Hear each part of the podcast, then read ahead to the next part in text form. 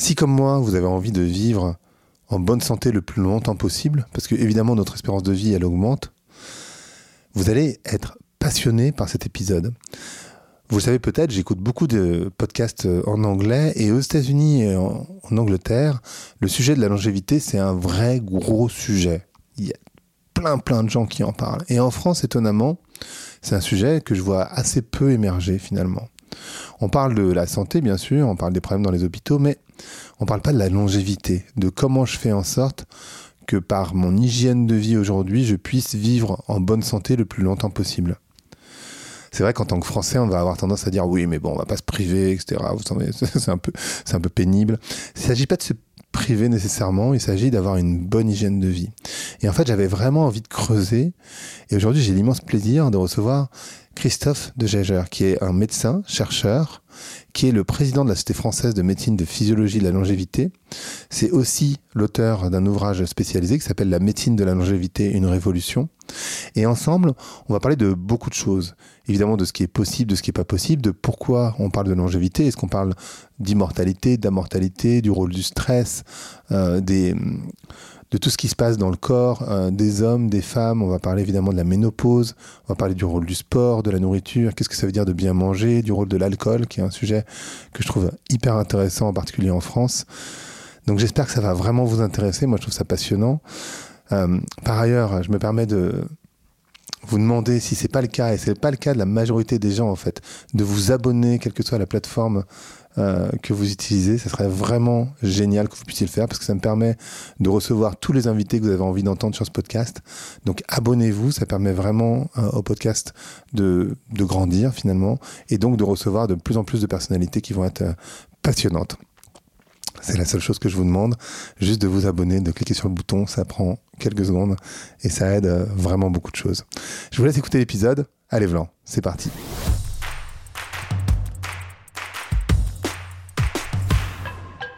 Donc bonjour à tous, bonjour à toutes, bonjour docteur de Gégère. Bonjour. Qu'est-ce que ça veut dire aujourd'hui d'être en bonne santé? Être en bonne santé est quelque chose de beaucoup plus vaste et large que simplement ne pas être malade. Euh, pendant des siècles, les gens, s'ils étaient non malades, ils se considéraient en bonne santé. Et ça correspond à la première vision de la définition de l'OMS de 46.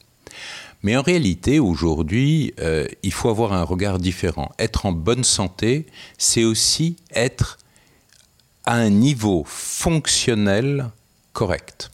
En d'autres termes, ça veut dire pouvoir faire tout ce que vous avez envie de faire, ne pas être limité par des douleurs, ne pas être limité par euh, un essoufflement, ne pas être limité par euh, des troubles cognitifs. Or, on se rend compte que dès 50 ans, vous avez énormément de gens qui ont des troubles fonctionnels, des limitations fonctionnelles, mais qui les gèrent. C'est-à-dire qu'évidemment, euh, lorsqu'ils avaient l'habitude de faire une marche d'une heure et qu'ils étaient capables de faire 10 kilomètres, c'est-à-dire qu'une marche vraiment active, hein, vraiment très active, une petite course, eh bien, euh, ils se rendent compte qu'avec le temps, bah, c'est plus que 8 km, c'est plus que 6 km. c'est quasiment courir. Hein oui, c'est 10 km heure. Mais ça, c'est une, bonne, une bonne situation fonctionnelle. Ça veut dire que votre corps se porte bien pour être capable de le faire. Pour ça que je prends cet exemple. On peut prendre un autre exemple. Si vous allez travailler et que vous devez, normalement, euh, votre bureau est au cinquième étage, euh, quand vous avez 20 ans, vous allez monter euh, les 5 étages à pied. Euh, à 30 ans, bah, une fois sur deux. à 40 ans, plutôt l'ascenseur. Et à 50 ans, sûrement l'ascenseur. Et donc, ça veut dire quoi?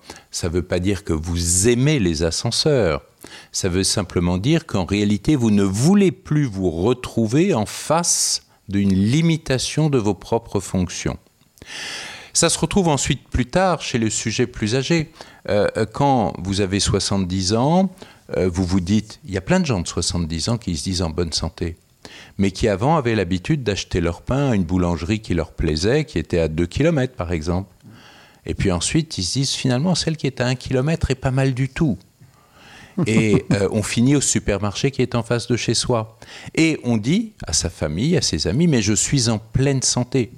Alors, bien sûr, d'une part parce qu'on n'aime pas forcément toujours parler de soi et, de se, euh, et comment dire, de se plaindre. Aussi parce qu'on se dit que ça n'intéresse pas forcément euh, les autres. Mais c'est un signe.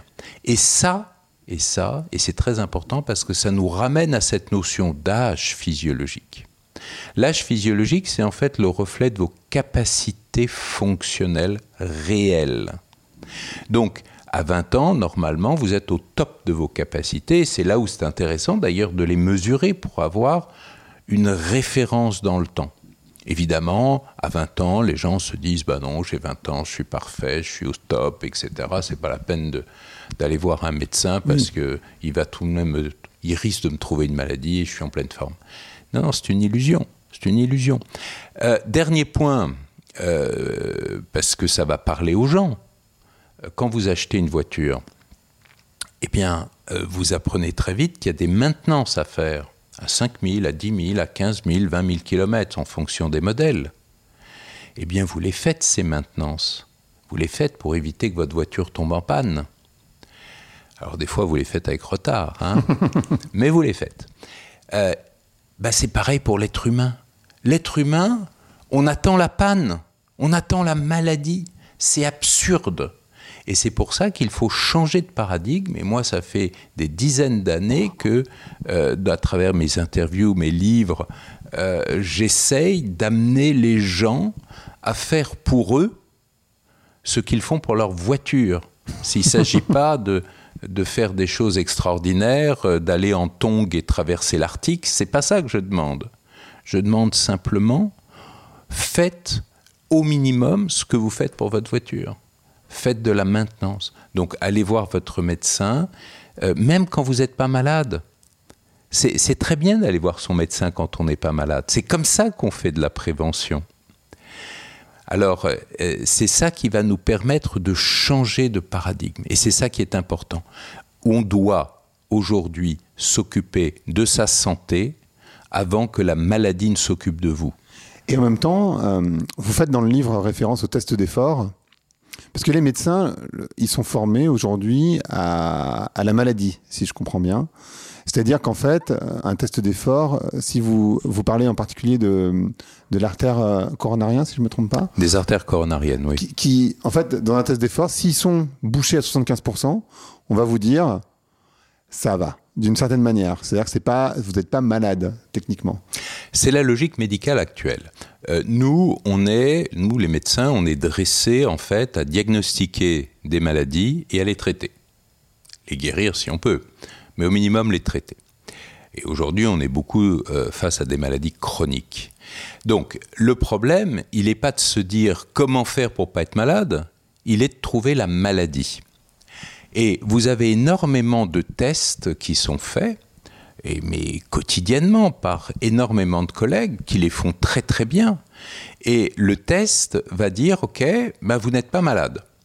C'est l'exemple de, euh, de l'ECG d'effort, l'électrocardiogramme d'effort. Vous pédalez, vous faites un effort, le test est négatif. Mais ça ne veut pas dire que vos coronaires sont saines. Pas du tout.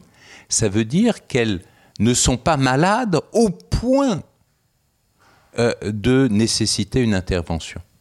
C'est une très très grosse différence. C'est un petit peu comme si on prend votre voiture, le garagiste regarde, il voit que vos plaquettes de, fin, de frein sont super usées, mais elles tiennent toujours. Bon, mais elles tiennent toujours. Et on va attendre qu'elles lâchent. Ben non, faut les changer, faut s'en occuper. Et, ça, au niveau médical, on n'a pas encore passé cette, euh, cette, euh, comment dire, cette limite. Euh, alors c'est vraiment une question de formation, les choses changent. Hein. Moi j'interviens dans différents enseignements en post en postdoc, c'est-à-dire pour des gens qui ont déjà leur doctorat en médecine et qui font des formations qui vont plus loin et on essaye de familiariser les jeunes médecins à des notions dites de physiologie. Parce que la physiologie est passionnante, pourquoi? Parce que c'est le fonctionnement normal du corps humain. Et donc, il faut optimiser ce fonctionnement. Et plus on l'optimise, plus on en tient compte, et bien plus on va mettre de chance de son côté de ne pas tomber malade. Et c'est vraiment ça qu'il faut qu'on arrive à faire. Travaillons pour notre santé. Vous disiez tout à l'heure, euh, vous parliez d'âge physiologique. En fait, dans le livre, vous faites référence au fait qu'on a trois âges. On pourrait quasiment dire qu'on en a quatre, il me semble. C'est euh, évidemment l'âge chronologique, donc notre âge, voilà, j'ai 47 ans, c'est mon âge. Euh, on a un, âge physiologique, on a un âge ressenti, on a l'âge du cerveau aussi, parce que vous dites dans, le livre qu'on a toujours l'impression d'avoir 20 ans, donc ça fait 4. Et après, on pourrait, je ne sais pas si l'apparence, et je pense en particulier à la chirurgie esthétique, qui peut être un, mauvais ami d'ailleurs de, la, de la longévité, parce qu'on a l'impression d'être du coup jeune, on peut aussi avoir des, bons gènes, et finalement, on alors, euh, moi, je trouve que c'est quelque chose de, très très fondamental. Euh, il faut que vous sachiez que c'est vrai, aujourd'hui, on ne traite les individus que par rapport à leur âge chronologique. Mais à quoi ça sert l'âge chronologique? Ça sert à 18 ans et maintenant 17 de vous permettre de passer votre permis de conduire. Ça vous sert à déterminer un âge euh, pour partir à la retraite. Mais par rapport à votre santé, à votre état, finalement, euh, ça ne veut pas dire grand-chose. Et c'est une des choses d'ailleurs qui m'a amené à m'intéresser à ces problèmes de, de sénescence, de vieillissement, euh, c'est de constater la différence qui pouvait exister entre des individus. Vous avez des gens de 70 ans qui sont encore jeunes et des gens de 50 ans qui sont déjà vieux, déjà vieux. Et vous voyez que dans chaque tranche d'âge, mais il y a des différences mais considérables. Et les gens se retrouvent d'ailleurs pas tellement par rapport à leur âge, mais par rapport à leur état fonctionnel. Hein, quand on quand on n'est plus capable de faire un, parcours de golf en entier, ben on se retrouve avec des gens qui font qu'un demi-parcours, qu'un neuf trous. et, à ce moment-là, on se dit ouais, on est super bon euh, parce qu'on est comme les autres. Mais on joue plus avec des gens qui font le 18 trous. Parce que ça les embête de vous traîner, et vous, ça vous embête de les embêter à vous, euh, pour vous traîner. Donc ça, c'est l'âge chronologique. Ensuite, évidemment, bah, nous, on s'intéresse à l'âge physiologique réel. Et là, euh, ça veut dire, c'est quoi un âge physiologique ou, euh, ou fonctionnel? Ça veut dire qu'on va étudier chaque système de votre corps et le et lui donner un âge fonctionnel. Par exemple, si on regarde vos artères, alors les artères c'est quelque chose de très important. D'ailleurs, il y a un dicton qui dit on, a l'âge de ses artères. Et c'est juste. La caractéristique physiologique d'une artère, c'est sa souplesse. Une artère jeune est souple. Et ensuite, tout au long de la vie, l'artère va se rigidifier. C'est pas un problème d'obstruction, c'est un problème de paroi. C'est la paroi qui devient rigide. Et à ce moment-là, ça va être fonction ben, de vos gènes, de votre mode de vie, de votre environnement. Il y a plein d'éléments de ce type-là qui vont jouer. Et nous, on peut la mesurer, cette rigidité. Et on va savoir si, par exemple, à 50 ans, vous avez une rigidité ben, d'un homme de 50 ans, ou d'un homme de 45 ans, ou d'un homme de 65 ans. Et ce qui est important, c'est que si vous avez une rigidité d'un homme de 65 ans, ça veut dire que vous portez le risque d'un homme de 65 ans. C'est ça qui est vraiment quelque chose de très important. Et donc, l'autre avantage de l'âge physiologique, c'est qu'il peut évoluer dans les deux sens. Un âge chronologique. Oui, il va que dans un sens. que dans un sens. Chaque année, vous prenez un an. Un âge physiologique peut s'améliorer. C'est-à-dire que si vous, euh, si vous prenez les bonnes décisions avec euh, quelqu'un qui vous, qui vous suit, c'est-à-dire que ça ne se fait pas comme ça dans son coin. Je veux dire, il faut avoir une aide technique. Eh bien à ce moment-là, on va se rendre compte que si vous êtes bon, eh bien votre âge artériel va diminuer. Et si à 50 ans, il était de 65 ans, eh bien, un an, deux ans plus tard, vous aurez 51 ans ou 52 ans, mais votre âge physiologique, descendra peut-être à 60 ou, euh, euh, ou 55. Et c'est ça qui est formidable. C'est-à-dire que la mesure de l'âge physiologique permet en fait de valider une procédure de prise en charge pour vous en tant qu'individu. Alors souvent, j'ai des gens qui me disent oui, mais docteur, dites-moi, euh, est-ce que je dois faire ça, est-ce que je dois faire ça? Mais c'est compliqué parce qu'un être humain est compliqué. Tous les êtres humains sont différents. Hmm. Ce qui vous convient à vous ne conviendra pas du tout à quelqu'un d'autre. Et ce qui vous convient aujourd'hui, à vous aujourd'hui à 50 ans, c'est peut-être plus valable à 55, etc. Donc, cette espèce de, euh, j'allais dire, de, presque naïveté euh, que qu'ont les gens à chercher des solutions de l'ordre du magique, on le voit dans les, dans les revues grand public où ils disent Ah ben après Noël, il y a la cure détox, il y a le machin, ça va vous faire gagner du temps, c'est la pilule de jouvence, c'est le machin de bidule. Le dry January. voilà. Mais tout ça, c'est des bêtises. Il faut que vous en soyez conscient. C'est des bêtises. Mais si vous faites bien les choses, si vous êtes bien entouré, ben oui, on a des résultats. Et c'est ça qui est extraordinaire. Ensuite, il y a l'âge ressenti. Alors l'âge ressenti, évidemment, il est extrêmement traître, parce que c'est vrai que notre cerveau, en fait, nous trompe et nous donne l'impression qu'on a toujours 20 ans. Parce que le, les 20 ans du cerveau, c'est en relation avec l'âge ressenti, en fait. Mmh. Ah, vous êtes là, vous dites, OK, ben finalement là on est vous êtes sur euh, un fauteuil en face de moi ben, vous dites ben, tout va bien j'ai pas de douleur je suis pas essoufflé euh, euh, ce qui me raconte m'intéresse ça me donne des idées donc j'ai plein de projets ben, je suis comme à 20 ans hmm. en fait, c'est mieux que 20 ans presque, parce qu'en plus, vous avez l'expérience. c'est ça. Hein, donc, parce que 20 ans, c'est bien fonctionnellement, mais cérébralement, c'est autre chose, parce qu'on est, on est très naïf à 20 ans. Hmm. Donc c'est traître. C'est traître parce que à 50 ans, par exemple, on se dit qu'on a, allez, pas forcément 20 ans, enfin 20 ans dans sa tête, mais qu'on a 40 ans euh, d'âge euh, ressenti, hmm. mais en fait, physiologiquement, vous êtes peut-être à 60. Et donc, croire qu'on est en pleine forme, parce qu'on fait une fois par an du ski, et qu'on est capable de descendre une piste, c'est une totale illusion. Totale illusion. Donc, euh, l'âge ressenti nous trompe, nous trompe réellement. Ensuite, euh, il y a l'esthétique. Alors l'esthétique, moi j'ai rien contre l'esthétique. Moi je suis pas un homme de l'esthétique. Hein. Moi je suis un physiologiste, un médecin physiologiste qui travaille sur euh, la prise en charge de la sénescence humaine. Mais euh, c'est clair que si on gère l'intérieur du corps, on a aussi une peau qui a un bien plus bel aspect, les rides qui s'atténuent, euh, les taches qui disparaissent, etc. Donc, travailler sur l'intérieur est important et très, je dirais, synergique avec tout ce qui peut être fait en médecine esthétique ou en chirurgie esthétique. Et, euh, mais là aussi, quand vous faites par exemple de la chirurgie ou quand vous faites un petit peu de botox ou quand vous faites de l'acide hyaluronique, vous avez votre visage qui s'améliore. Euh, vous vous dites tiens ben je rajeunis. Pas besoin de travailler dessus du coup. Voilà donc c'est vachement bien. C'est pas besoin de faire des efforts quotidiens. Euh, c'est facile. Il y a des fois une semaine, enfin quelques heures ou quelques jours en fonction du type de procédure euh, d'éviction sociale, mais au final, c'est bien. Mais non, en fait, euh, c'est comme si vous prenez une vieille voiture euh, complètement déglinguée et vous la repeignez.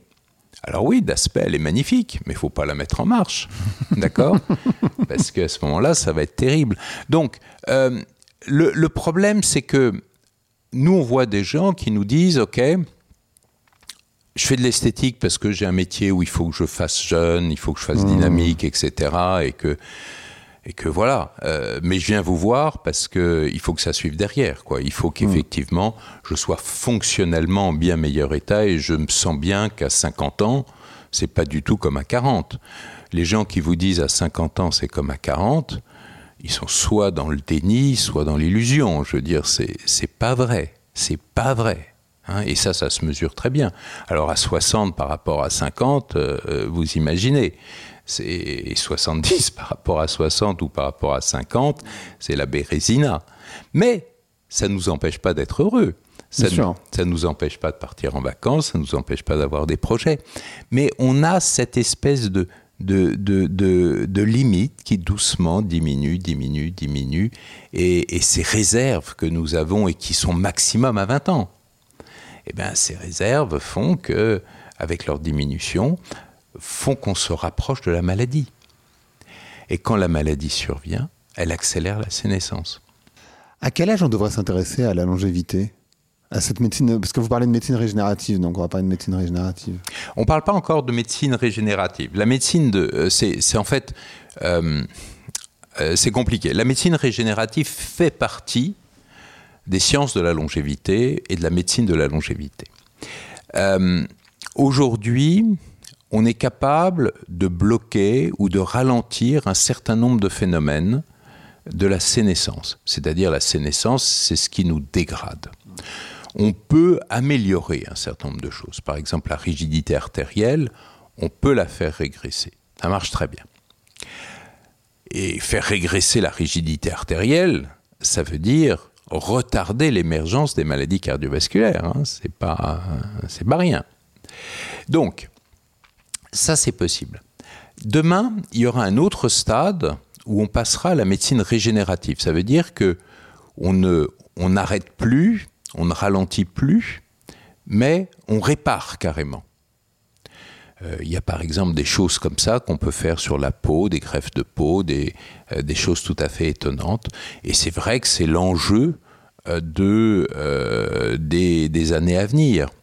Alors, on, on, commence à flirter avec ça, parce que quand on rallonge des télomères cellulaires, eh bien, on, enfin, on favorise le bon fonctionnement cellulaire, et si la cellule fonctionne mieux, eh bien à ce moment-là, c'est un élément positif pour l'organisme.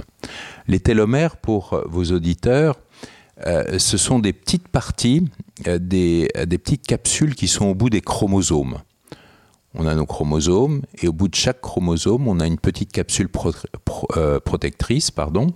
Et cette petite capsule protectrice, à chaque fois que la cellule se divise, eh bien, elle se réduit. Mais elle n'est pas complètement réparée, elle se réduit. Et quand il n'y a plus de télomères, eh bien, à ce moment-là, c'est le patrimoine génétique de la cellule lui-même qui disparaît. Et à ce moment-là, là, du coup, euh, ça va pas dans la cellule et elle s'en rend compte. Il y a des systèmes d'auto-vérification et euh, elle se dit oulala, là là, je commence à dérailler. Et donc là, la cellule a deux solutions. Soit elle se suicide, c'est ce qu'on appelle nous techniquement une apoptose. Elle se dit ok, je suis plus bon pour le service, mm. je ferme le rideau. Toc, je disparais et il y a des systèmes de, de lise cellulaire qui se mettent en place. Et la deuxième possibilité, c'est qu'elle se transforme, c'est-à-dire qu'elle devienne un cancer. Donc l'idée, c'est de garder les télomères le plus long possible. Et là aussi, on a des moyens pour ralentir euh, cette euh, diminution de longueur des télomères, voire pour les réallonger. Donc ça, c'est déjà une première euh, partie de médecine régénérative, mais cellulaire, pas organique, hmm. cellulaire. Euh, ensuite, on peut également travailler sur l'énergie, l'énergie dans les cellules. Euh, les cellules ont besoin d'énergie pour bien fonctionner, pour faire des protéines, des hormones, etc. etc.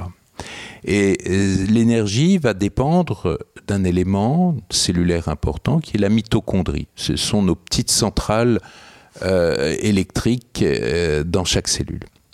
Et on sait qu'il y a des substances qui diminuent avec le vieillissement et qui font que euh, notre énergie va être de plus en plus complexe à fabriquer dans nos cellules. Donc, euh, on va moins bien fonctionner, on va avoir plus de difficultés à nous débarrasser des déchets cellulaires, on sera moins efficace pour fabriquer telle ou telle protéine ou enzyme euh, ou hormone. Et, donc ça, ça va retentir sur l'ensemble du fonctionnement cellulaire et ensuite de l'organe et ensuite de l'ensemble de l'organisme. Donc, on, on est capable aujourd'hui de cerner de plus en plus clairement les différents mécanismes de la sénescence et d'agir point par point. Mais comme vous voyez, c'est très technique, hein c'est très technique. Alors, moi, ce qui m'amuse toujours beaucoup, c'est de voir ça m'amuse, je, m'excuse de le dire comme ça, mais c'est de voir les gens qui s'automédiquent, qui vont sur Internet et qui lisent que ça c'est bien, ou qu'une copine ou un copain leur a dit prends ça, ça va te vitaliser, et ils se lancent dans des, dans des traitements euh, sans queue ni tête, qui leur coûtent des fortunes. Euh, mais non, c'est compliqué un être humain. Euh, il faut l'évaluer. c'est un petit peu comme, regardez, vous par exemple, vous pouvez avoir, vous ou moi, n'importe qui qui nous écoute, peut acheter euh, dans son magasin de bricolage favori tout ce qu'il faut pour faire un, Airbus euh, A380. Il y a les boulons, les tournevis, les câbles, tout. Vous pouvez tout. Mais est-ce que vous vous sentez capable, vous, de le faire? mais non, mais c'est et un Airbus A380 qui sont de merveilleux oiseaux. C'est fabuleux ces machines. Ben, personne n'aurait l'idée de se dire tiens, moi je vais en construire un dans mon jardin. Et c'est mille fois moins compliqué qu'un corps humain. Mm. Et pour les corps humains, ils sont prêts à se lancer. C'est dingue. Il y a une question que je me posais et que je vais vous poser sur l'alcool. Je porte un. J'ai vu. je porte un petit bracelet qui euh, mesure euh, tout un nombre de, data, en particulier euh, la fréquence de la variabilité cardiaque. Qui me semble être un, chiffre important par rapport au, rythme cardiaque. Moi, il se trouve que j'ai je crois, un très bon cœur parce que je suis, ma fréquence cardiaque au repos, elle est à moins de 40, donc elle, elle est pas si mauvaise. Et en fait, moi qui bois très peu, j'ai remarqué que quand je bois un verre de vin rouge, donc pas, pas 50, hein, juste un verre, ma variabilité de fréquence cardiaque, elle chute, ce qui fait que ça a un impact sur ma, la capacité de mon corps à récupérer. Et en fait, euh, puisque c'est le dry January ce mois-ci, on a, on a aussi une très mauvaise compréhension d'abord de la consommation d'alcool qu'on peut avoir, mais aussi de l'impact que l'alcool peut avoir sur son corps. Est-ce qu'on peut en parler euh, deux minutes? Moi, c'est un sujet que j'adore parce que c'est le paradoxe français. Vous savez, cette notion de dire que boire du vin est bon pour la santé. non, mais vous sauriez, mais il n'y a qu'en France qu'on trouve cette notion. Mm. Et, dans le monde entier, le monde entier euh, sourit en disant Ah, mais ça, c'est le paradoxe français. C'est curieux, hein Bon, euh, en réalité, euh, il y a des toxiques pour le corps. Le tabac est un toxique. La drogue est un toxique. Eh bien, c'est un peu pareil pour l'alcool. L'alcool est un toxique. Est un toxique à deux niveaux. D'abord parce que l'alcool en lui-même est toxique pour le foie, est toxique pour le cerveau. Et euh, en plus, ça vous apporte énormément de sucre. Et le sucre est globalement mauvais pour le corps et ça conduit à euh, un des mécanismes importants de la sénescence sur lequel on peut tous jouer facilement, enfin facilement oui et non, euh, parce que ça, je dis non parce que ça demande beaucoup de volonté. Euh, euh, donc, c'est vraiment quelque chose, l'alcool sous toutes ses formes est quelque chose qui est délétère pour l'organisme. Ça, c'est dit, c'est fait, c'est prouvé, c'est clair, c'est. Mais l'alcool est festif. Et puis il y a le plaisir, voilà. Voilà. Ça décompresse ça décompresse, oui, mais alors, c'est intéressant parce que ça devient une problématique de société. Parce qu'on vit dans des sociétés qui nous stressent. Et comme elles nous stressent, en fin de journée, on a envie de se déstresser. Alors on peut se déstresser en allant mettre euh, une tenue de sport et en allant courir une heure. Ça déstresse très bien. Et puis, euh, on peut déstresser en se prenant un verre de vin, un verre de whisky, ce que vous voulez. Mais ce n'est pas un plaisir en soi, c'est une réponse au stress que nous avons et que nous camouflons par le plaisir, par la détente. Donc, euh, moi, je, dis toujours aux gens qui me disent Ah, mais oui, mais moi, je bois mon verre de vin, c'est bon pour la santé. Je dis Cherchez pas d'excuses. Ça vous fait plaisir, ça vous fait plaisir, ça vous détend, c'est. Bon, ben, appréciez-le. Mais ne cherchez pas l'excuse de la santé. Ça, c'est pas vrai. C'est comme fumer une cigarette. Mais là, c'est, on a une autre vision parce que les cigarettes, c'est très américain, c'est le cow-boy, donc on lutte contre tout ça. Mais le, euh, comment dire, le vin, l'alcool, ben, c'est très français, italien, européen, donc c'est, c'est très beaucoup plus lié à notre, euh, à notre culture. Hein et à ce côté festif. Moi, on peut très bien s'amuser comme des petits fous sans s'envoyer 12 euh, bouteilles de bière, etc. Hein. Ce que je trouve étonnant, c'est que, enfin, ce que je vous disais, c'est que moi, je, moi, je bois très peu. Donc, euh, voilà, mais enfin, sur mon corps, en tout cas, c'est un verre. On, on, parle pas, on parle pas de, on parle pas d'en boire, on parle même pas d'en boire deux. C'est-à-dire un verre, chez moi, en tout cas, ça a un impact. Enfin, et peut-être vous pourriez préciser ce que c'est que la, variabilité de la fréquence cardiaque et, et pourquoi c'est un chiffre important, mais ça, ça, ça joue en tout cas. Bien sûr, mais euh, vous, vous n'avez jamais bu beaucoup d'alcool, d'accord? Donc, euh, mais on observe qu'en vieillissant, euh, les gens sont de moins en moins résistants à l'alcool.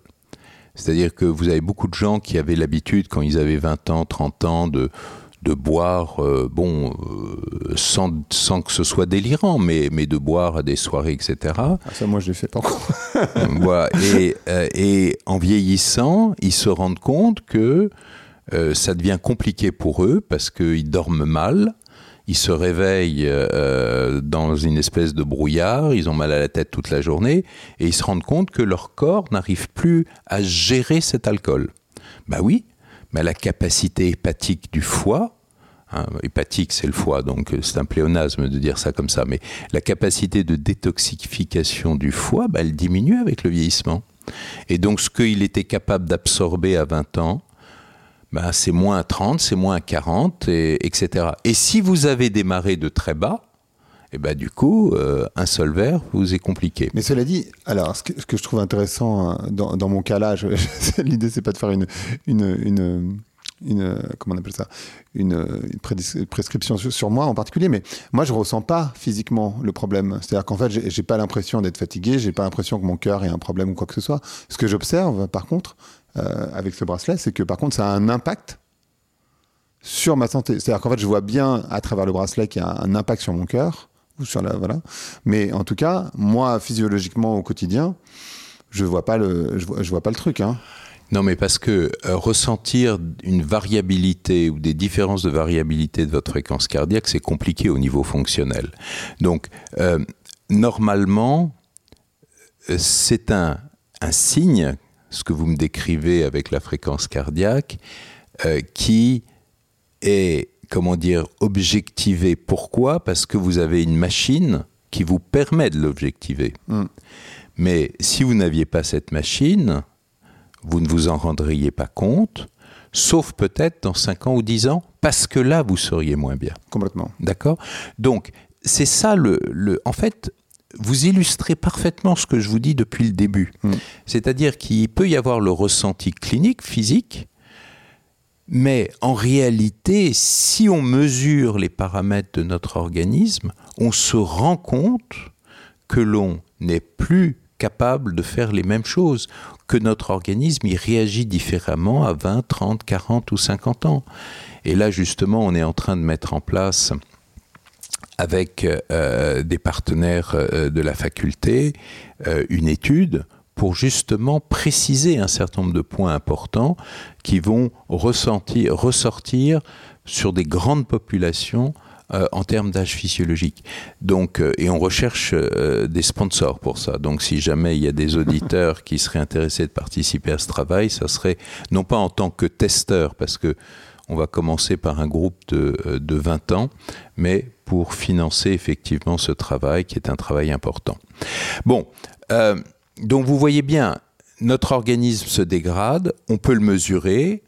À un moment donné, ça va devenir tellement évident que vous allez le ressentir cliniquement.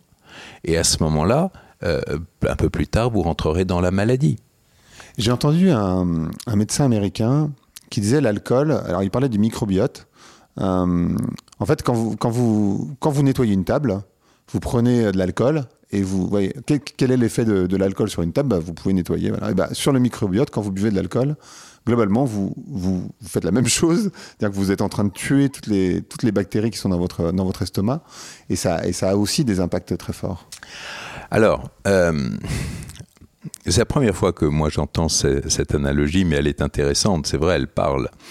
Euh, maintenant, c'est un peu plus compliqué que ça parce que quand vous buvez euh, du vin ou de l'alcool, il arrive dans un estomac, dans un estomac qui est acide, qui va entraîner un certain nombre de modifications moléculaires.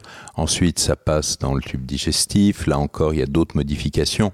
Euh, ce qui se passe dans l'intestin et l'intestin au sens large, c'est-à-dire ça commence dans la bouche, ça descend l'œsophage, c'est l'intestin, c'est l'estomac, le, duodénum, ensuite l'intestin grêle et pour finir le côlon.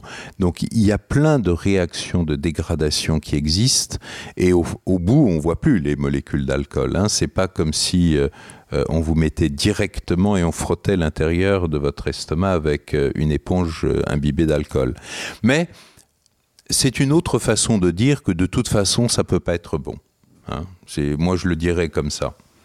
Alors, il y a quelque chose d'intéressant dans cette approche aussi. Euh, c'est que souvent on a l'impression qu'il y a qu'un seul élément. C'est-à-dire que euh, vous pensez par exemple au tabac, vous pensez au poumon. Mais le tabac a plein de répercussions cardiovasculaires. Et qui dit répercussions cardiovasculaires dit répercussions cérébrales. Pareil pour euh, le, euh, euh, donc l'alcool. Il y a l'aspect toxique pur, il y a l'aspect sucre.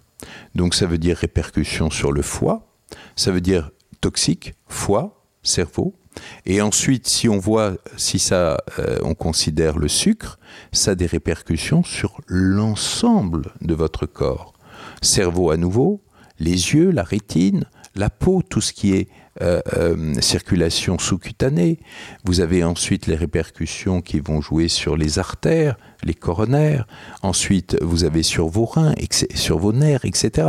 Donc, c'est jamais une chose et c'est toujours une quantité d'effets plus ou moins marqués et plus ou moins marqués en fonction de l'individu. C'est-à-dire chez vous, ça va peut-être plus jouer sur vos vaisseaux, chez d'autres, ça va peut-être plus jouer sur le pancréas, etc. Donc, euh, à chaque fois qu'on parle santé, les gens essayent toujours de résumer cette santé à de gros trucs euh, simples. Manger sainement, ça ne veut pas dire ou cinq fruits et, légumes. Euh, ayez une activité physique. Il paraît, là, j'écoutais la radio ce matin, il paraît que le président de la République euh, a dit ce matin qu'il fallait faire une demi-heure de sport pour tout le monde. Bon, c'est bien, c'est bien. Euh, mais il faut ensuite que chaque personne s'approprie ces mesures et sache que ce n'est pas suffisant. C'est vraiment le B à bas. Mais c'est pas suffisant. Parce que dans Une demi-heure de sport par jour? Pardon Une demi-heure de sport par jour, c'est pas suffisant Non, non. Euh, les règles hygiéno-diététiques, ah comme on les appelle dans notre jargon médical, on parle d'hygiéno-diététique, c'est-à-dire tout ce qui est nutritionnel et tout ce qui est exercice physique, c'est bien, mais c'est pas suffisant. C'est pas suffisant. Hein, prenez un exemple. Euh, prenons un exemple, pardon. Euh, si vous prenez par exemple, moi ça m'a ça m'a amusé parce que en observant des jeunes, jeunes de 20 ans, qui ont le même mode de vie, exactement le même mode de vie, c'est-à-dire qu'ils vont manger souvent euh, de la junk food dans un, dans un fast-food, ils font pas d'exercice physique, ils sont des, des, passionnés euh, des jeux vidéo, donc ils ont des articulations des doigts, mais vraiment très rapides. Euh, et il y en a un qui, au bout de six mois, un an, va devenir complètement obèse, et l'autre va rester tout fin. C'est une sacrée différence. Vous avez des gens ensuite, et alors, là, évidemment, pourquoi? Bah Parce que le métabolisme n'est pas le même. Et donc, c'est le métabolisme qu'il faut viser. C'est pas, c'est pas le reste. Et, euh, vous avez des gens euh, qui ont effectivement une surcharge pondérale, qui se démènent en faisant du sport, qui essayent de manger le mieux possible et qui perdent pas de poids et qui n'ont pas de maladie par ailleurs, hein, pas de maladie. Donc, euh, donc vraiment, on voit que c'est pas si simple que ça.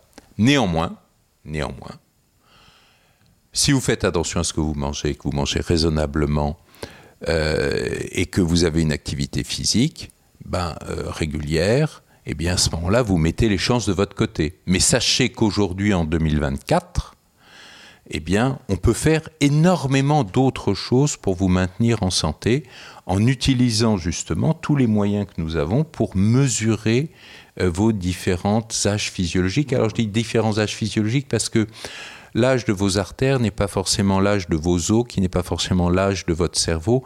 En fait, on est une mosaïque et on mesure tout ça et c'est comme ça qu'on détermine où sont les faiblesses et là où il faut agir en priorité. D'ailleurs, dans le livre, vous faites euh, référence à un petit exercice que tout le monde peut faire là en nous écoutant, euh, peut-être pas en nous écoutant d'ailleurs, mais euh, qui concerne l'oreille interne. vous pouvez nous expliquer comment ça fonctionne? Donc l'idée c'est de se mettre en équilibre sur un pied, c'est ça, en ayant les yeux fermés? Alors, l'équilibre, euh, aujourd'hui, quand vous marchez, quand euh, vous restez debout dans une file d'attente ou etc., ben, euh, vous êtes en équilibre hein, et vous y pensez pas. C'est quelque chose d'automatique. Et en fait, l'information qui vous permet de rester en équilibre vient des yeux. Vos yeux vous informent sur votre environnement et si vous commencez à pencher d'un côté, vous allez tout de suite le voir. C'est les yeux qui vont vous apporter l'information que et eh bien effectivement, euh, vous passez vers l'avant, vers l'arrière, etc. Mais en fait, il y a un deuxième système que l'on utilise de moins en moins en vieillissant, c'est l'oreille interne. Et tout ce qui va, c'est ce que moi j'appelle l'option B, euh, c'est tout ce qu'on va utiliser lorsqu'on ferme les yeux. C'est-à-dire quand vous fermez vos yeux, vous vous privez de l'information visuelle, et du coup, le corps, bah, il est obligé de se mettre sur les systèmes de secours, que j'appelle donc l'option B. C'est-à-dire qu'on va regarder au niveau de l'oreille interne où il y a les centres de l'équilibre.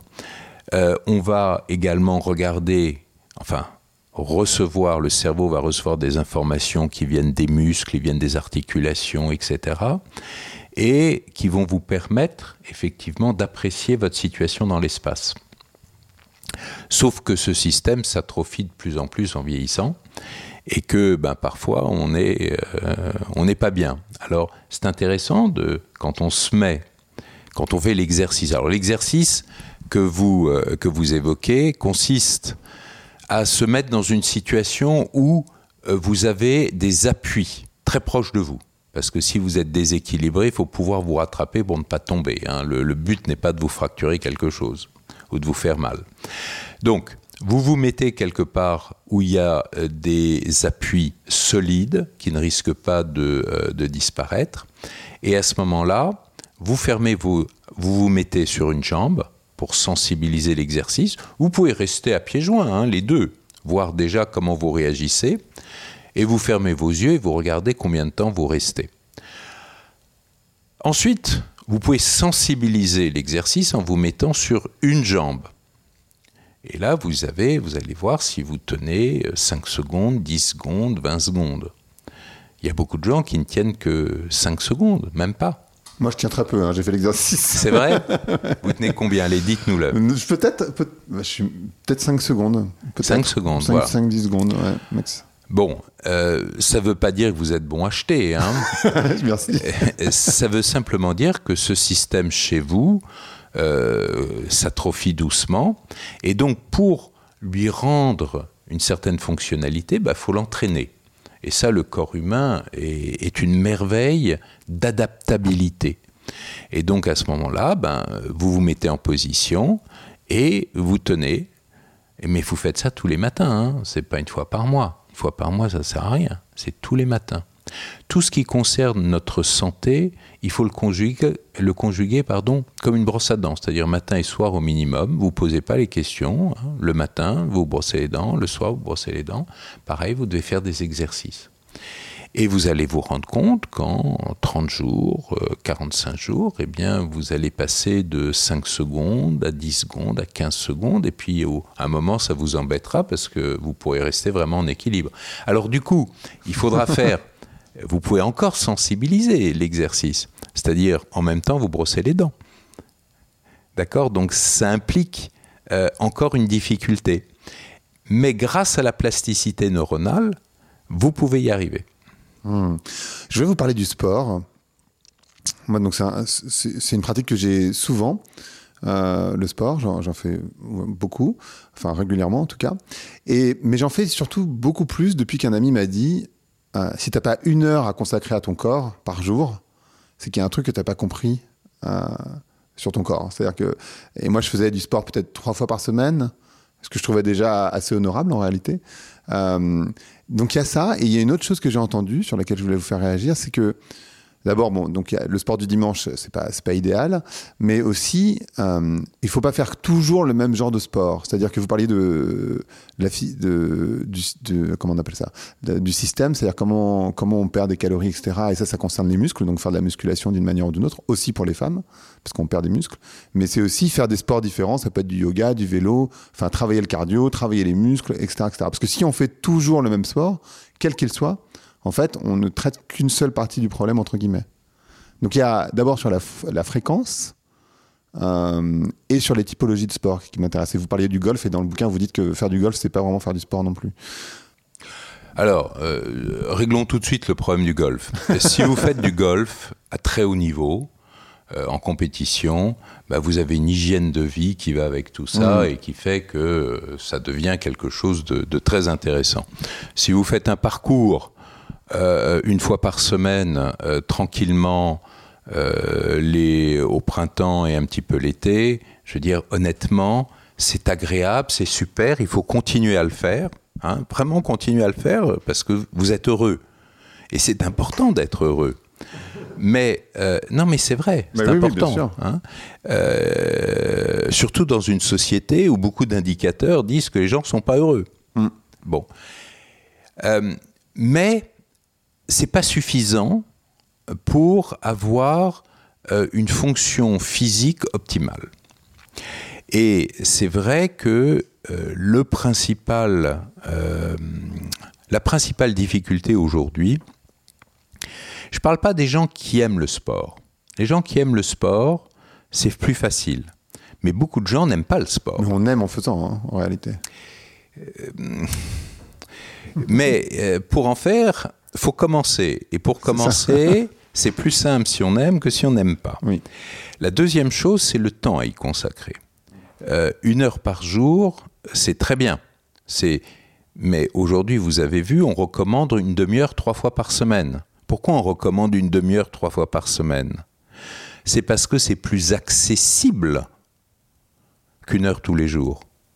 C'est tout. Donc on se dit, on va pas dire aux gens qu'il faut faire une heure tous les jours, parce que sinon personne ne fera, personne ne commencera. Tandis qu'une demi-heure trois fois par semaine, c'est plus sympa. Donc on se dit, ils vont commencer euh, euh, à se mettre à l'ouvrage, et peut-être pour un certain nombre, ils vont aimer ça, et donc vont dépasser ça. Mais le vrai problème aujourd'hui, c'est le temps. Parce que euh, si vous voulez faire ne serait-ce qu'une demi-heure de natation. Mais il faut aller à la piscine, il faut changer, il faut nager, il faut se doucher, il faut se rechanger, il faut rentrer chez soi. C'est jamais une heure. Vous êtes au minimum à trois heures. Peut-être pas trois heures. Moi, je nage trois fois par semaine. C'est, oui, ça prend un peu de temps, mais ça prend du temps. Mais cela dit, nager 40 minutes, c'est 45 minutes, c'est déjà bien, bien engageant, on va dire. C'est bien engageant. Alors ensuite, nager comment? Ah parce que c'est tout le problème. Euh, euh, moi, je suis dans une salle de sport où j'adore regarder les gens. Hmm. Alors, ils sont là, il y a des groupes, ils se connaissent, c'est sympa, c'est comment dire, c'est convivial. Euh, donc ils parlent de leur week-end, et puis ensuite, tiens, tu essayes de faire ta série. Oui, vas-y, fais ta série. Alors il y en a un qui fait une série, les deux autres regardent. et puis ils cherchent pas à aller plus loin. Il y a des séries confort, des mouvements confort, des charges confort. Moi, c'est sûr que si je me mets 20 euh, kilos sur certains, certains mouvements, c'est vachement facile, mais ça m'apporte rien. Hmm. Il, faut, il faut savoir souffrir un petit peu, savoir développer sa volonté pour pouvoir avancer. Et donc, je vois énormément de gens qui font déjà l'effort d'être en salle de sport, et je me dis moi souvent que c'est pas pour le sport, c'est pour les copains. Hmm. Bon, Là aussi, c'est le plaisir, c'est sympa. Mais c'est pas optimal. La natation, euh, moi j'adore la natation, j'en ai fait jusqu'à un moment où j'ai nagé en, à côté euh, d'un club de sport. Je veux dire, il faisait 150 mètres quand j'en faisais 50, quoi. Hmm. Donc euh, j'étais moralement très atteint après ça. Donc, Moi j'ai un bon niveau de natation, alors du coup. Je... non mais c'est, moi, ça m'a, ça m'a vexé. D'abord, j'étais dans l'incompréhension, ensuite j'étais dans la révolte, et ensuite j'étais dans le déni. Donc j'ai dit, oui, moi aussi, hein, je, je ah, suis un sûr. être humain. Hein. Et je me suis dit, je change de sport. Alors j'y suis revenu. J'y suis revenu parce que euh, ma fille nage en club, et je me suis dit, bon. Euh, il faut que je montre à ma fille que je suis capable de, de faire des, des, longueurs. De faire des longueurs, et euh, même si elle est meilleure que moi à 13 ans, papa n'est pas ridicule. bon, euh, je fais 2 km de crawl en une heure. C'est bien. Hein, donc, c'est. C'est ah, pas du tout ridicule. Hein. Non, mais là, c'est. Non, parce que j'ai bossé. Ah oui. j'ai bossé. Et donc, du coup, maintenant, mon stade, c'est ça. Euh, mais l'intéressant dans la natation, c'est que vous faites travailler beaucoup de choses. Et quand vous commencez, que vous mettez là ces espèces de trucs sur les mains, enfin, vous, avec des palmes, vous, vous faites de, des vrais efforts. Et donc là, ça développe la musculature, vraiment. Si vous êtes là vaguement à flotter avec une bouée. de la brasse. euh, bah oui, mais attendez, là aussi, il y a des lignes dans mon club où les gens flottent. Oui. Mais c'est bien, ils sont contents. Mais ils ne font pas de sport. Ils sont contents. Donc c'est ça la différence. Hein. Alors, euh, sur les sports longévité, si vous voulez, il y a les sports amusement, jouer au tennis, euh, faire des choses euh, au foot, etc. Bah, ça vous plaît, vous, vous jouez, vous avez des challenges, etc. Mais ça ne permet pas de développer le cardio de façon optimum et ça ne permet pas de développer la musculature d'un point de vue optimum. Et la musculature est importante. Pourquoi? Parce que le muscle n'est pas un simple vecteur de, euh, de comment dire mécanique. C'est pas simplement pour faire un mouvement. Le muscle permet aussi de consommer des sucres.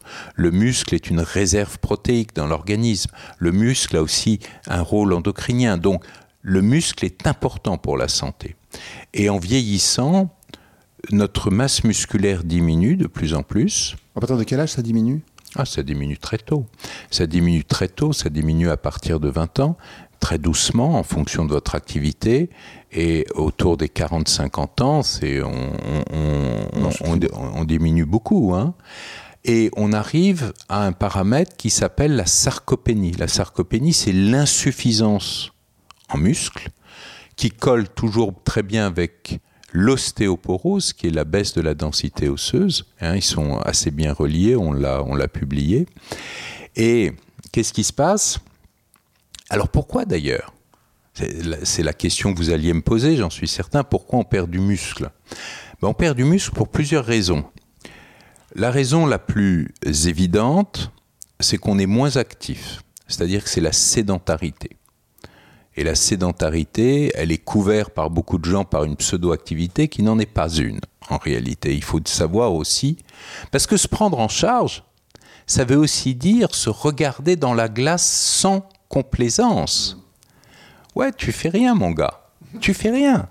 Donc, euh, euh, il faut changer. Donc, il faut savoir se regarder. La deuxième chose, c'est qu'on mange de moins en moins de protéines. Et là, il y a un problème, parce que les protéines sont utiles au corps humain. Pour faire du muscle, c'est à base de protéines. Donc, il faut bien qu'on les prenne de quelque part. Et l'alimentation nous les apporte. Alors, je ne dis pas qu'il faut manger une entrecôte à chaque repas, c'est pas ça que je dis. non. Hein Mais il nous faut des protéines, quelle que soit la forme. Vous avez les viandes rouges, bien sûr, vous avez les viandes blanches, vous avez le poisson, vous avez les légumineuses, vous avez les œufs, les œufs sur lesquels on a tapé pendant des années en médecine. Et on s'est rendu compte que tout ça, c'était des hérésies. Hein? Non, mais ah, c'est important. Hmm. Hein, c'est important de se rendre compte aussi que des choses en médecine qui étaient mais euh, déployés au niveau mondial comme des grandes évidences euh, sont que des conneries a posteriori. Et ça, c'est très bien parce que ça montre qu'on avance, ça montre qu'on travaille. Mm. Donc ça, c'est très important. Sauf que 100 euh, grammes de viande blanche, c'est pas égal à 100 grammes de poisson ou 100 grammes de légumineuses. Donc il faut ensuite adapter en fonction des teneurs en protéines pour avoir toujours au moins 1 gramme à 2 grammes de euh, protéines euh, par kilo de poids corporel. Ensuite, vous avez tout le côté hormonal. Le côté hormonal diminue, à la fois chez l'homme et chez la femme. Alors chez l'homme, à partir de 20 ans, hein, les taux de testostérone entre 20 ans et 50 ans diminuent de 50%. Waouh, wow, comme vous dites. Alors là, pour les gens qui nous écoutent, on est deux hommes. Hein. On parle toujours de la ménopause avec la chute brutale des oestrogènes et de la progestérone à 50 ans chez les femmes. Hein. Mais alors, c'est brutal. Chez nous, c'est progressif. Mais c'est terrible. Et donc, toutes ces hormones sont utiles à la fabrication de muscles.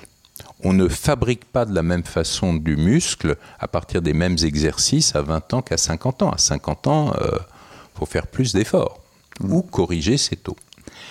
Euh, vous avez un phénomène qui est un phénomène sur lequel là aujourd'hui on ne peut pas grand-chose, qui est la perte des alpha-motoneurones. Alors en fait, un muscle est toujours innervé par des cellules nerveuses mmh. qui ensuite lui donnent l'ordre de se contracter.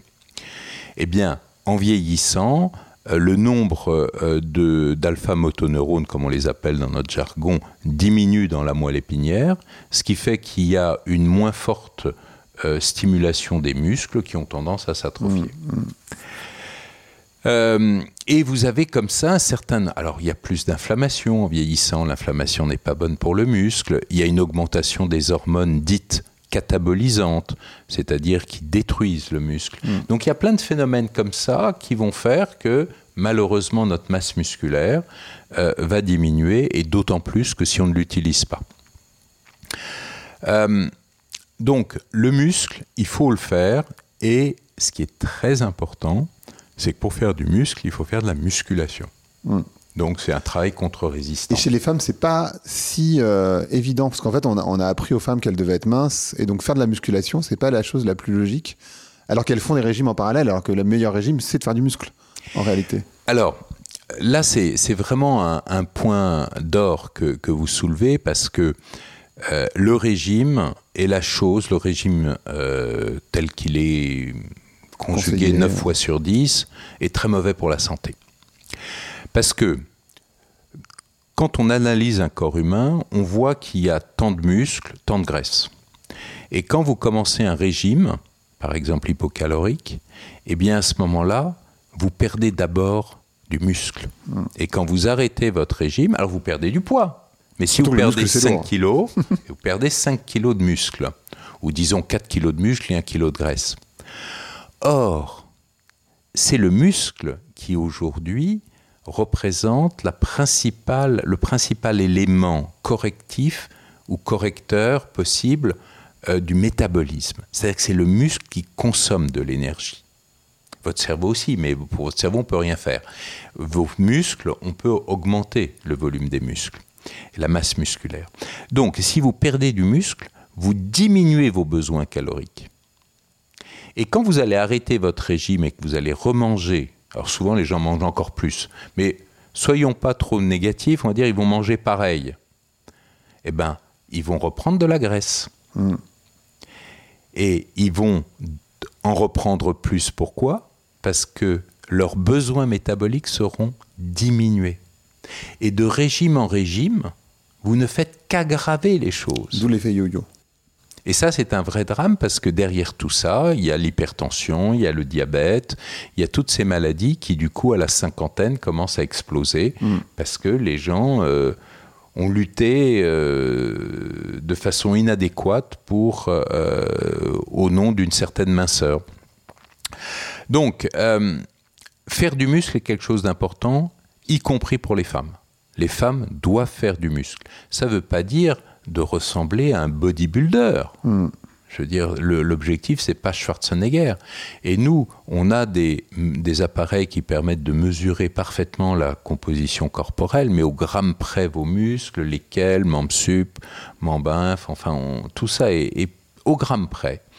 Et on se rend compte à ce moment-là, on, on, a des objectifs en fonction de chaque personne, et il faut se donner, alors on donne six mois pour les atteindre, on remesure, et bien on se voit que euh, on se donne plus un kilo, et on se rend compte que la personne a perdu un kilo de muscle. Elle nous dit, mais attendez, j'ai travaillé comme une folle, et j'ai perdu un kilo de muscle, ça va Mmh. pas. Mmh. Non, ça va pas. Alors, soit il y a autre chose qui ne va pas, par exemple un problème hormonal, par exemple un problème d'alimentation, soit elle ne fait pas les exercices, ou elle ne les fait, pas de façon assez soutenue ou assez intense. Et elle ne se rend pas compte. Et elle s'en rend pas compte. Et elle s'en rend pas compte. Mais si on fait bien les choses, ça marche. Je montre, quand je fais mes conférences aux médecins, je montre toujours une diapositive qui est très intéressante d'un homme de 92 ans. 92 ans, d'accord? 92 ans, je me permets d'insister, à qui on a euh, fait bénéficier d'une session d'entraînement sur trois mois, quotidienne sur trois mois, il a pris 44% de masse musculaire, plus 44% de masse musculaire à 92 ans. Donc, ça vous montre bien que c'est possible. D'accord? C'est possible. Mais vous avez quelqu'un qui s'est donné beaucoup de mal, qui transpirait, qui disait pas Ah, mais il faut que, je, il faut que j'aille chercher mes petits-enfants à l'école. D'accord? Non, il était. C'est un Américain. Hein. Les Américains, quand ils font les trucs, euh, ils, ils, les font. Hein. Ils les font. Mais le, le côté pédagogique de l'affaire, c'est ça. Ça marche. Vous le faites bien, ça marche. Si ça marche pas, c'est qu'il y a quelque chose qui va pas. Et vous diriez, euh, ce que j'ai dit tout à l'heure, euh, qu'il faut faire des sports différents. Moi, j'ai réalisé que, euh, pardon, je parle beaucoup de moi, mais c'est l'exemple le, que je connais le mieux. Donc, je nage beaucoup, donc j'ai du cardio, parce que je nage vite en plus. Je fais de la musculation, donc j'ai de la force. Et en même temps, quand je me suis mis, par exemple, au pilate, et ben en fait, j'arrivais pas à tenir les positions. C'est-à-dire que je me suis rendu compte que rester de manière statique euh, avec les bras en l'air, par exemple, ou de rester de manière statique en, en tension sur les jambes, ah ben ça marche plus. Et en fait, c'est peut-être des muscles. Alors je sais pas pourquoi d'ailleurs, mais c'est peut-être des muscles que j'ai pas et ça répond pas. C'est pas ni force ni endurance, c'est encore une autre dimension. Et donc euh, peut-être cette invitation à faire des sports différents de manière régulière. Alors il y a, deux choses parce que euh, il est clair que et moi ça m'a ça m'a aussi beaucoup amusé dans l'observation de des exercices physiques des gens c'est que, au fond, on ne fait travailler que quelques groupes musculaires. Mmh. Et la natation est un exercice qui fait travailler un maximum de groupes musculaires. Mmh. D'accord?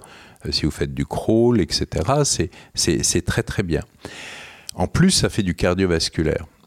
Mais quand vous êtes en salle de sport, euh, ou même quand vous regardez les cours euh, de, de gym tonique, d'abdominaux fessiers, des trucs comme ça, euh, c'est des, des, séances qui sont conçues euh, d'abord pour que les gens s'amusent, fassent mmh. des choses, que tout le monde puisse suivre, mais également, euh, malgré ça, vous vous rendez compte que ça ne fait travailler que quelques parties. Et quand nous, on mesure, grâce à nos appareils, on peut se rendre compte que certaines zones du corps ont une augmentation de leur masse musculaire, mais au détriment d'autres zones. Et donc, l'idée, c'est de pouvoir arriver à mobiliser le plus possible l'ensemble des groupes musculaires. Ce qui n'est pas évident parce que chaque sport euh, a son groupe, je dirais, mmh. favori. Ou alors, vous avez des, des, euh, des sports alors, qui sont plus, plus, plus globaux. Euh, il y a certains sports de combat, euh, il y a des, des sports... mais il n'y a rien d'évident, hein il n'y a mmh. rien d'évident. Et pour aller ensuite sur la, la, multiplication des sports, je me souviens très bien d'une jeune femme que nous avions examinée et qui n'avait pas beaucoup de muscles et qui ne comprenait pas. C'est une journaliste d'ailleurs. Elle se reconnaîtra peut-être si elle écoute, si elle, euh, euh, si elle nous écoute là. Mais elle faisait tous les jours un sport différent et elle s'étonnait de ne pas prendre de muscles. Et je lui ai expliqué, mais c'est génial ce que vous faites en soi. Mais comme vous sollicitez tous les jours un groupe musculaire différent, ça veut dire qu'en fait, pour chaque groupe, vous ne faites une activité qu'une fois par semaine. Et donc, on arrive à cette difficulté qui est la nôtre, qui est le temps. Le temps. J'aimerais juste euh, vous dire une chose sur les, euh, euh, les, les, fameuses zones bleues, mmh. parce que c'est très intéressant. Les zones bleues, pour vos auditeurs, c'est les zones du monde où il y a une proportion plus importante de centenaires. Bien sûr. Alors, il y a sur Netflix en ce moment. Voilà, bon, il y a Okinawa, il y a, il y a la Sardaigne, il y a plein de zones dans le monde, de petites zones où il y a plus de centenaires. Et, et souvent, il, y a des scientifiques, des médecins, des chercheurs euh, qui vont essayer d'étudier ces zones pour trouver un secret, un, un gène, euh, une molécule qu'ils mangeraient en secret et qui ça. permettrait, etc. Il n'y a pas. Il n'y a pas depuis, euh, depuis des années, il n'y a pas et il n'y aura jamais. En revanche, on retrouve toujours quatre caractéristiques. Ils mangent peu, donc ils sont quasiment en restriction euh, calorique, donc ils sont minces, ils sont actifs, ils bougent toujours, ils travaillent toujours, ils ne sont pas sur une chaise comme nous, là, mmh. à juste tenir un micro. Ils n'ont pas de stress ou très peu de stress c'est-à-dire qu'ils vivent dans des environnements qui, euh, qui leur demandent de, qui les acceptent tels qu'ils sont, etc. Et, euh, et, chaque jour ressemble à l'autre, euh, et personne ne va venir les embêter. Et ils sont toujours intégrés à la société, quel que soit leur âge. Et il n'y a pas de retraite, donc. Vous continuez. Quand vous avez 95 ans, vous continuez à faire la récolte de riz, comme les plus jeunes personne ne vous impose un rendement parce que vous avez 95 ans. Mais même si vous ramenez 5 fois moins ou 10 fois moins que quelqu'un de 30 ans, peu importe, vous ramenez quelque chose et vous contribuez à la communauté, vous contribuez à la communauté, vous êtes important dans la communauté comme tout le monde. Et c'est ça qui fait le secret de la longévité. Et ces, ces éléments-là, c'est très amusant parce que c'est exactement l'inverse de nos sociétés occidentales. On mange beaucoup trop, beaucoup trop riche, on est sédentaire, on vous vire de votre boulot euh, dès qu'il faut, et euh, enfin dès qu'il faut, non, dès, que mais... près, dès, que le coup près tombe, euh, et vous avez un, du stress à tous les étages. On parle, vous parlez de nourriture depuis tout à l'heure. C'est extrêmement important d'en parler. Vous dites on, on mange trop, euh, on mange trop de sucre d'abord, je pense, euh, parce qu'il y en a un peu partout du sucre. Euh, c'est quoi les, les, règles élémentaires? Est-ce que par exemple c'est bien de faire un, un régime intermittent? Est-ce que comment on fait pour vraiment réduire son son apport calorique Parce que c'est pas forcément simple non plus en réalité. Alors en réalité, c'est compliqué. C'est compliqué en plus si on vit en famille. C'est compliqué si euh, on est, euh, comment dire, si on est dépendant d'autres gens. Euh, les grandes, les grandes mesures, en gros, hein, si, si on considère les quatre grands chapitres, il y a les graisses, il y a les sucres, il y a les protéines et il y a l'hydratation. Bon, les graisses, honnêtement, sauf quand vous êtes devant des, désordres majeurs, euh, généralement en France, on n'a plus vraiment euh, de régime hyper gras. Les gens font attention, c'est la première chose qu'ils virent de leur, euh, euh, alimentation. Euh, moi, je vois dans les gens qui, qui nous consultent, généralement aussi, ils s'hydratent bien. Ils boivent tous plus de 2 litres de liquide par jour. Euh, les protéines, c'est rare aujourd'hui de trouver des gens qui ont beaucoup de protéines. On va vers une diminution du taux de protéines dans le sang. Euh, ça veut dire que les gens ont tendance à négliger les protéines. C'est pas une bonne idée. Mais le vrai problème, c'est les sucres. Mmh. Parce que des sucres, alors les gens me disent, mais oui, mais moi je prends pas de sucre, je mets pas de sucre dans mon café. Je bois du Coca Light.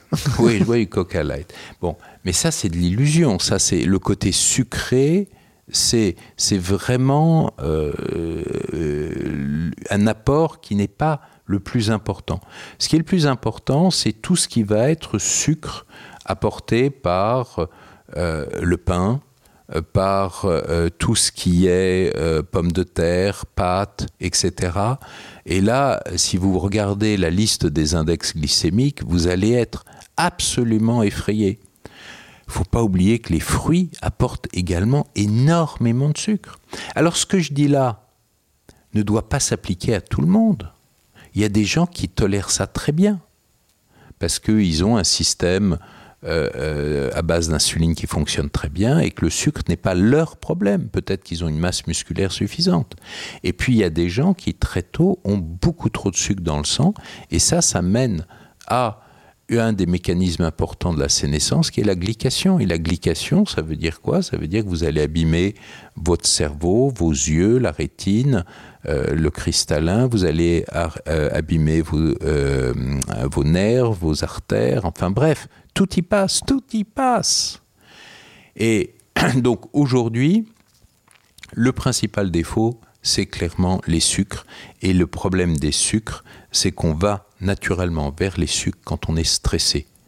Quand on mange des sucres rapides, ça monte direct au cerveau et à ce moment-là, ça favorise ce genre de choses. D'ailleurs, je voulais vous parler depuis tout à l'heure de, la société et du stress. Est-ce que c'est pas le, le principal, euh, je discutais avec euh, Boris Cyrulnik sur ce podcast, qui me disait en fait, euh, le corps humain, il est fait pour vivre au moins 120 ans. et simplement, le, la première cause de mortalité, c'est le stress, parce qu'en fait, à force de stress, ça génère du cortisol, mais le cortisol, il n'est pas censé faire ça en fait. on a trop de cortisol, beaucoup trop. Peut-être d'abord, la, première question, c'est à quoi ça sert le cortisol dans le corps? La, raison pour laquelle c'est là. Et ensuite, de parler de la société et du stress que, que auquel on se soumet tous les jours en fait. Alors, le stress, en fait, euh, de, mon point de vue de physiologiste, ne va faire que accélérer les différents mécanismes du vieillissement. D'accord? Donc, c'est pas en soi un mécanisme. Le stress, par exemple, va faire quoi? Bah, Va augmenter votre taux de sucre dans le sang. Parce que le stress, il est là pour euh, le cortisol, pardon. Le cortisol, qui est l'hormone du stress, elle a des actions bien particulières. une de ces actions, ça va être de nous permettre de combattre ou de fuir. Hein. Et pour ça, il faut monter le taux de sucre pour que nos muscles puissent combattre hein, ou faire un 100 mètres. Bon, il se trouve que dans nos vies quotidiennes, vous ne pouvez pas, faire de 100 mètres. Oui, hein, si vous avez un, conflit avec quelqu'un, c'est pas bien de lui taper dessus. Et si vous partez en courant pour faire un 100 mètres, ça fait bizarre. Non plus. oui, ça fait bizarre. Donc du coup, ce sucre reste dans le sang hein, et euh, favorise la sénescence. Mais le sucre va aussi avoir, le sucre, le stress, le cortisol va aussi avoir un impact sur l'aspect euh, adrénergique. Et donc le cœur va s'accélérer, le cœur va s'user, les artères vont se refermer, la tension artérielle va monter. Et donc vous avez plein de petits systèmes comme ça qui commencent à se dégrader.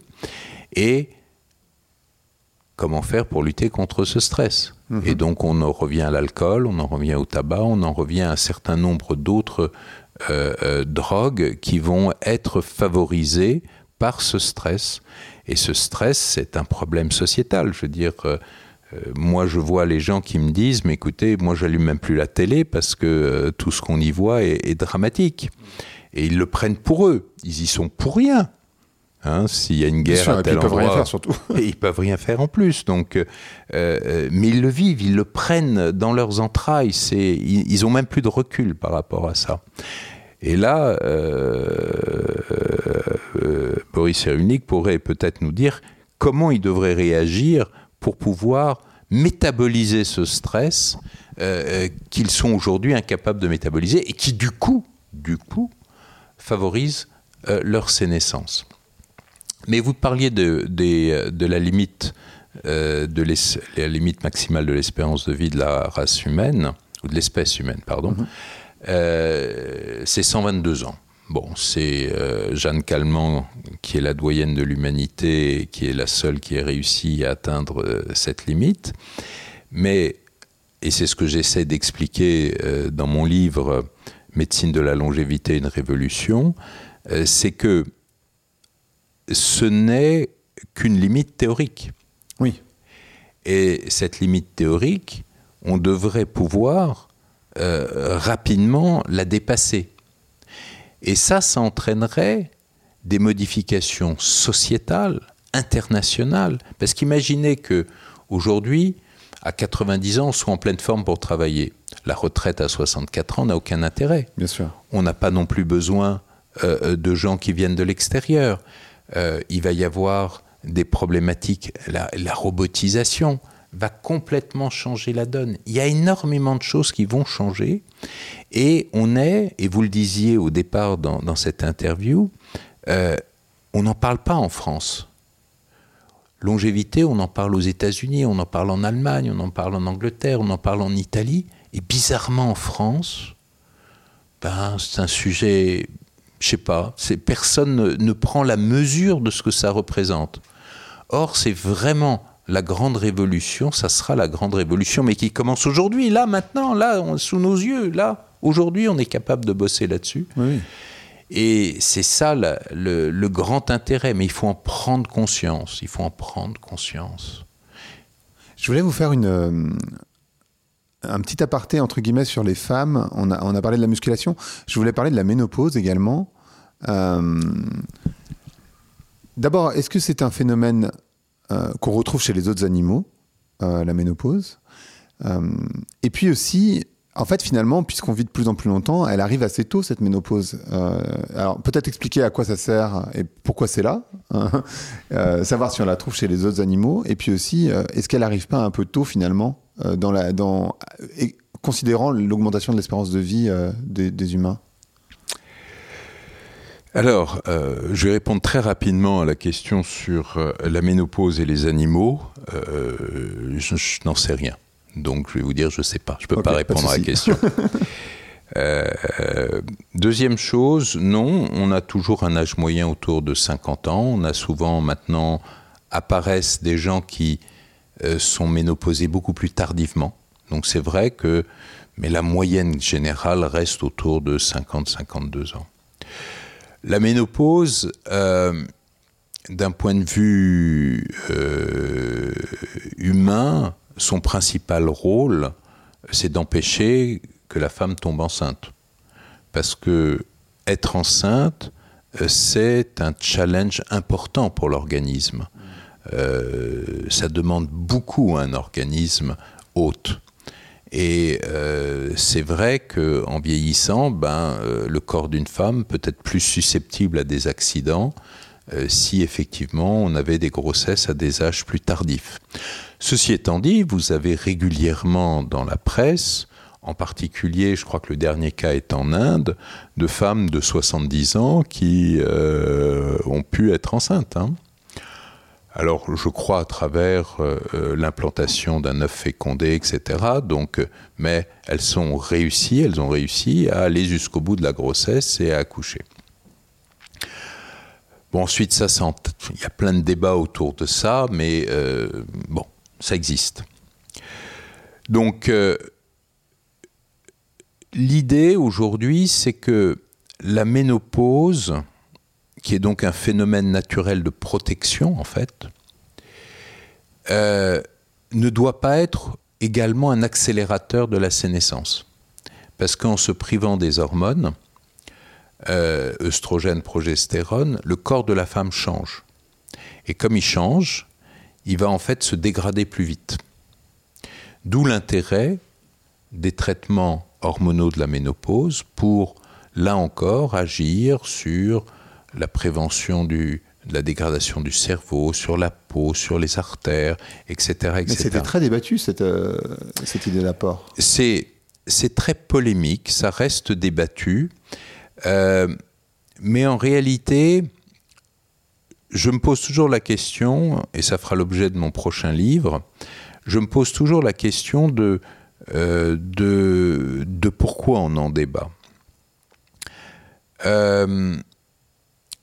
Quand un traitement... Alors, il y a eu les études WHI, euh, Millennium, dans les années 2001, etc., qui ont montré qu'un traitement hormonal pouvait augmenter le risque de cancer. Sauf que, par exemple, en France, on n'utilise pas du tout les traitements américains, euh, ni au niveau des œstrogènes, ni au niveau de la progestérone, et que, euh, d'autre part, c'était des femmes à risque. Donc euh, c'était un, truc un peu dingue qu'ils avaient fait. Et je crois cinq ans plus tard, d'ailleurs, l'investigateur principal de cette étude s'est excusé publiquement auprès des femmes en disant, écoutez, on a mal, les conclusions de notre étude euh, étaient erronées. Euh, et donc je m'excuse auprès de toutes les femmes qui ont arrêté le traitement. Bon, ça, ça n'a jamais été repris en France. Euh, mais savez-vous, par exemple, alors, les, deux principales causes de morbimortalité chez les femmes, c'est le cancer, bien sûr, mais c'est les maladies cardiovasculaires. Mhm. Et la meilleure façon de prévenir les maladies cardiovasculaires, c'est tout de même le traitement hormonal de la ménopause. Euh, ça va être également euh, l'implication sur les muscles, sur l'os, etc., etc. Donc, je ne vous parle pas de la peau, je ne vous parle pas de ce genre de choses. Donc, vous voyez, il y a plein d'éléments. Encore faut-il que le traitement soit bien dosé, soit bien, euh, comment dire, adapté à chaque femme, et que cette femme ne continue aussi avec toutes les autres règles hygiéno-diététiques. Il faut accepter la surveillance. Donc tout ça sont des éléments euh, qui vont faire l'objet d'un de mes prochains bouquins, parce que ce traitement mérite d'être regardé différemment. Mais c'est un traitement très médicalisé, très très médicalisé. Et pour les hommes, vous disiez tout à l'heure euh, qu'à partir de 20 ans, on commence à perdre de la testostérone. Est-ce qu'il faudrait rajouter de la, il faudrait rajouter de la testostérone? Alors là encore, il n'y a pas d'obligation pour qui que ce soit. Je veux dire, si vous avez envie de vieillir comme on vieillit votre père, vos grands-parents, etc., etc., c'est votre problème. Si vous avez envie euh, de mettre un maximum de chance de votre côté pour mieux vieillir, euh, ralentir dans la mesure du possible votre sénescence, eh bien, il faut compenser euh, les carences hormonales. Donc ça, c'est assez logique. Alors, il y a des pays où on n'en débat plus. Aux États-Unis, on n'en débat plus. Euh, en Allemagne, euh, c'est pareil, si vous voulez. Mais ensuite, vous le voulez ou vous ne le voulez pas. Il y, a des, y a des gens qui disent non, moi je suis bien dans ma vie, je vieillis comme je vieillis, je n'ai pas du tout envie de m'embêter avec des contrôles, avec des prises de ceci ou de cela. Donc moi je respecte ça à 100%.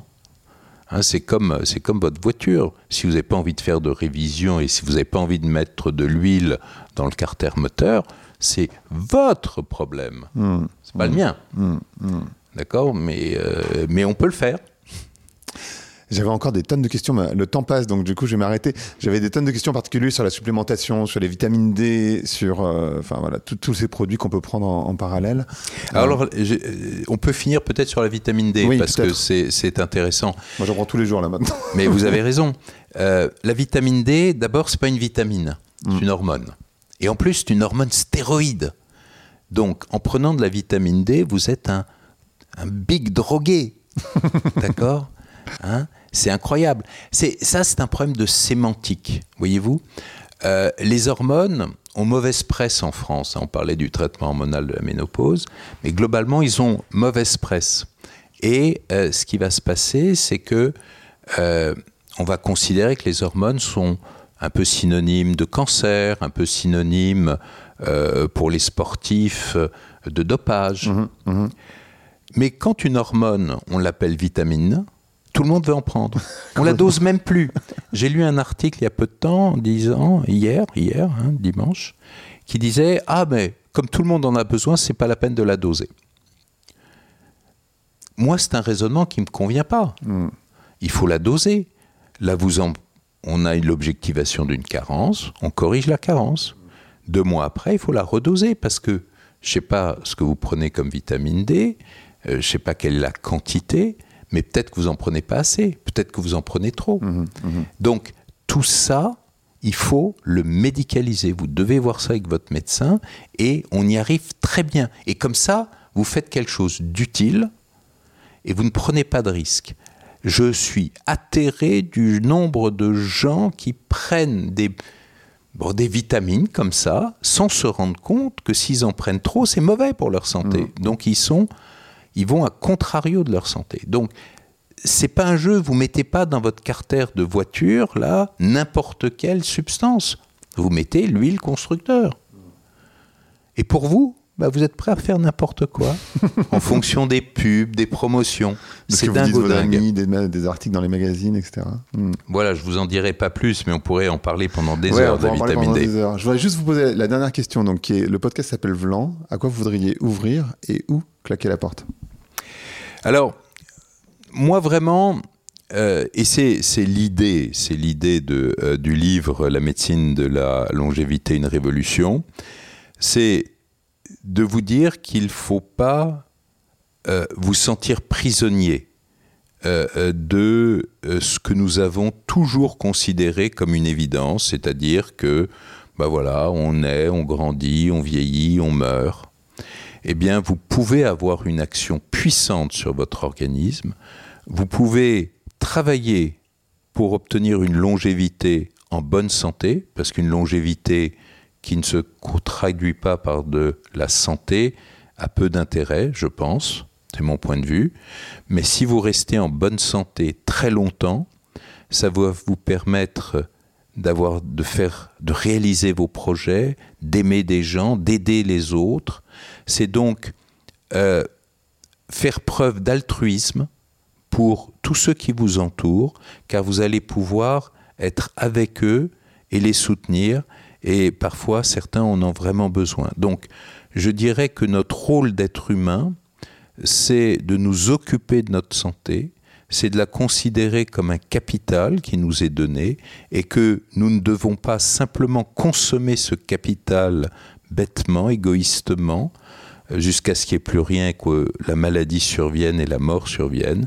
Non, ce capital, il faut le chérir, il faut le développer, il faut le travailler et vous ne pouvez le travailler qu'avec des professionnels. Ça ne peut pas se faire en lisant simplement quelques articles sur Internet ou en profitant euh, des euh, promotions que donnent certains sites. Parfait. Merci beaucoup. Merci à vous. C'était génial, merci, merci. beaucoup. Merci d'avoir écouté Vlan. Si vous avez aimé l'émission, n'hésitez pas à mettre des étoiles sur vos plateformes de podcast préférées. Vous pouvez aussi partager l'épisode sur vos réseaux sociaux, Instagram Stories, Facebook, LinkedIn, où vous voulez. Je suis Grégory Pouy. Vous pouvez me retrouver sur l'intégralité des plateformes sous le nom Greg from Paris. Si vous avez des idées pour des invités, si vous avez des commentaires, n'hésitez surtout pas à m'envoyer un message. Allez, merci et à bientôt